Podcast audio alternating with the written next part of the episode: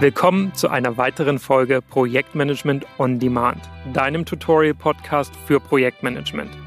Egal ob du Einsteiger bist oder schon ein wenig Projektmanagement-Erfahrung hast, hier findest du auf jeden Fall super viele nützliche Informationen, Inspiration und vor allem Dinge, die du direkt an die Hand bekommst. Für dich und deine Projekte. Hier erfährst du Folge für Folge, Thema für Thema, worauf es im Projekt ankommt wie Projektmanagement richtig Spaß machen kann und wie du andere in deinem Team dafür begeisterst. Mein Name ist Chris Schiebel. Ich habe mittlerweile über 15 Jahre Projektmanagement-Erfahrung aus den verschiedensten Branchen und auf zwei Kontinenten sammeln können. Und heute bin ich als Trainer, Coach und auch Berater im Bereich Projektmanagement unterwegs. Dabei unterstütze ich Unternehmen genau wie Einzelpersonen, wie sie bessere und vor allem zeitgemäße Wege finden, erfolgreich Projekte zu managen.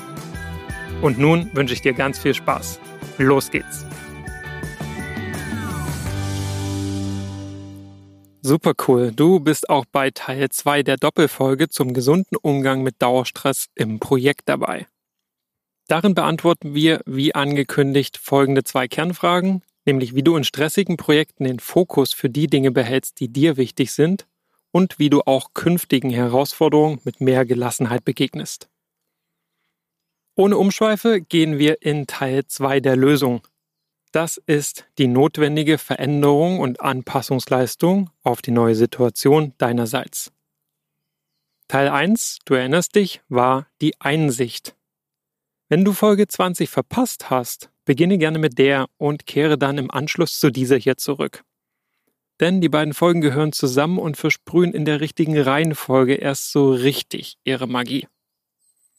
In meinen Augen ist die Brücke von Schritt 1 der Einsicht zu Schritt 2 der Veränderung, dass du dich öffnest und deine eigenen Erfahrungen und Stressempfindungen teilst. Beispielsweise mit deinem Projektteam oder auch Vertrauten und Verbündeten mit noch viel höherer Wahrscheinlichkeit, also höher als wärst du auf dich selbst allein gestellt, gelingt es dir dann nämlich, einen schöpferischen Umgang mit der Stresssituation und Komplexität der Lage zu finden. Womit wir bei Riemanns vierter Handlungsoption sind. Die Dinge versuchen deinen eigenen Wünschen entsprechend zu verändern. Jetzt also gehen wir mit dieser Folge den Wandel aktiv an und legen den Grundstein für die notwendigen Veränderungen. Was sich hier als Methode ganz hervorragend eignet, ist die Arbeit mit der persönlichen Affektbilanz. Diese fußt auf dem Züricher Ressourcenmodell und benutze ich sehr gerne in Anlehnung an die Mottozielmethode aus dem Buch Professionell Coachen. Wie du wahrscheinlich weißt, habe auch ich eine Ausbildung zum Business Coach und eine Akkreditierung zum systemischen Coach und schenke dir jetzt einfach mit der Folge die Abkürzung und bitte dich lediglich Zettel und Stift bereitzulegen. Denn am besten machst du hier gleich von Beginn weg mit. Dann kannst du das Ergebnis direkt mit in dein Projekt nehmen. Bevor wir mit der eigentlichen Affektbilanz starten, formulierst du zunächst ein Ziel, das du erreichen möchtest. Beispielsweise könnte das so lauten. Künftig achte ich darauf, den Stress nicht permanent in mir anzustauen, sondern lasse regelmäßig Dampf ab.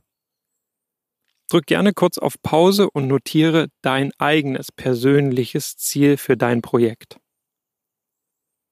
Hast du das Ziel formuliert, stellst du dir nun genau zwei Fragen. Und das wird deine persönliche Affektbilanz. Frage Nummer eins: Auf einer Skala von 0 bis 100, wie viel negative Assoziation löst das Ziel, also genau so, wie du es hingeschrieben hast, bei dir aus? Schau dir das gerne mal genau an, Wort für Wort. Ich bleibe hier mal bei dem Beispiel, das ich gerade eben aufgebracht habe und merke, dass die Wendung Dampf ablassen bei mir ad hoc negative Bilder auslöst. Weil, ja, weil sich vor meinem inneren Auge Szenen abspielen, wo wir im Team einander anschreien und ins Gehege kommen. Das ist eine klare negative Assoziation. Und jetzt gilt es, das Ziel umzuformulieren. Regelmäßig Dampf ablassen ersetze ich vielleicht dann am besten mit regelmäßig Me-Time machen. Das bedeutet, du planst Zeit nur für dich ein in der du deine Manjana-Kompetenz trainierst. Keine Ahnung, was Manjana-Kompetenz sein soll? Okay, spätestens jetzt solltest du tatsächlich in Teil 1, also Folge 20 hineinhören. Ich gehe ab hier also mal davon aus, dass du Folge 20 kennst und fahre fort mit einem weiteren Beispiel.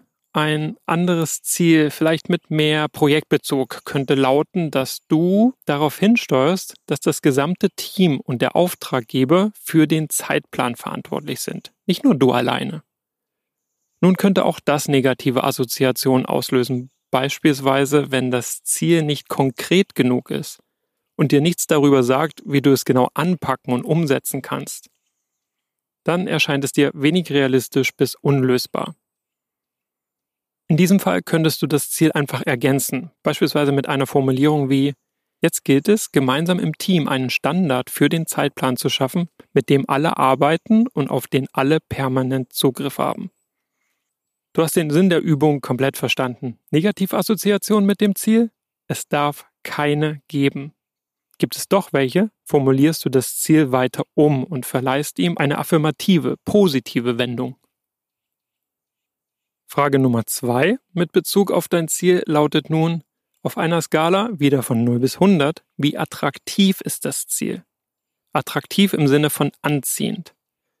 Zeichne dir gerne die beiden Skalen auf, wenn du es nicht ohnehin schon gemacht hast. Um beim Projektbeispiel zu bleiben und dem Ziel, was wir da formuliert haben, dort heißt es, es sind alle verantwortlich, würde ich sagen, das klingt nach Agilität und einem wahrlich autonomen Projektteam. Mir gefällt das und ist zeitgemäß und attraktiv. Das ist schon mal super. Zeitplan hingegen, das klingt eher altbacken und kann in meinen Augen ruhig noch eine Portion New Work vertragen. Es braucht also einen coolen Namen und eine ganz konkrete Aussage dahinter. Wieder formulierst du das Ziel einfach um. Sagen wir, der Zeitplan heißt nun Masterplan zur Realisierung der festgelegten Etappenziele. Du siehst, welchen Twist wir hier machen. Du verleihst deinem Ziel Attraktivität. So gewinnt es an Anziehungskraft und wird dadurch gleichzeitig auch zugänglicher für dich selbst. Nun willst du es unbedingt erreichen. Nun bist du motiviert. Und so macht Veränderung Spaß. Nichts hält dich mehr zurück, da alle Negativassoziationen aus der Zielsetzung verschwunden sind. Und auf einer Skala von 0 bis 100 der positiven Assoziation findest du dich mindestens bei 70 Prozent. Fein. Wenn du es parallel an deinem eigenen Beispiel nachvollzogen hast, spürst du vielleicht sogar schon die Motivation, die sich damit einstellt. Mit dieser Motivation entsteht innere Sinnstiftung und Klarheit. So wird das Ziel des Projektes auch zu deinem Ziel.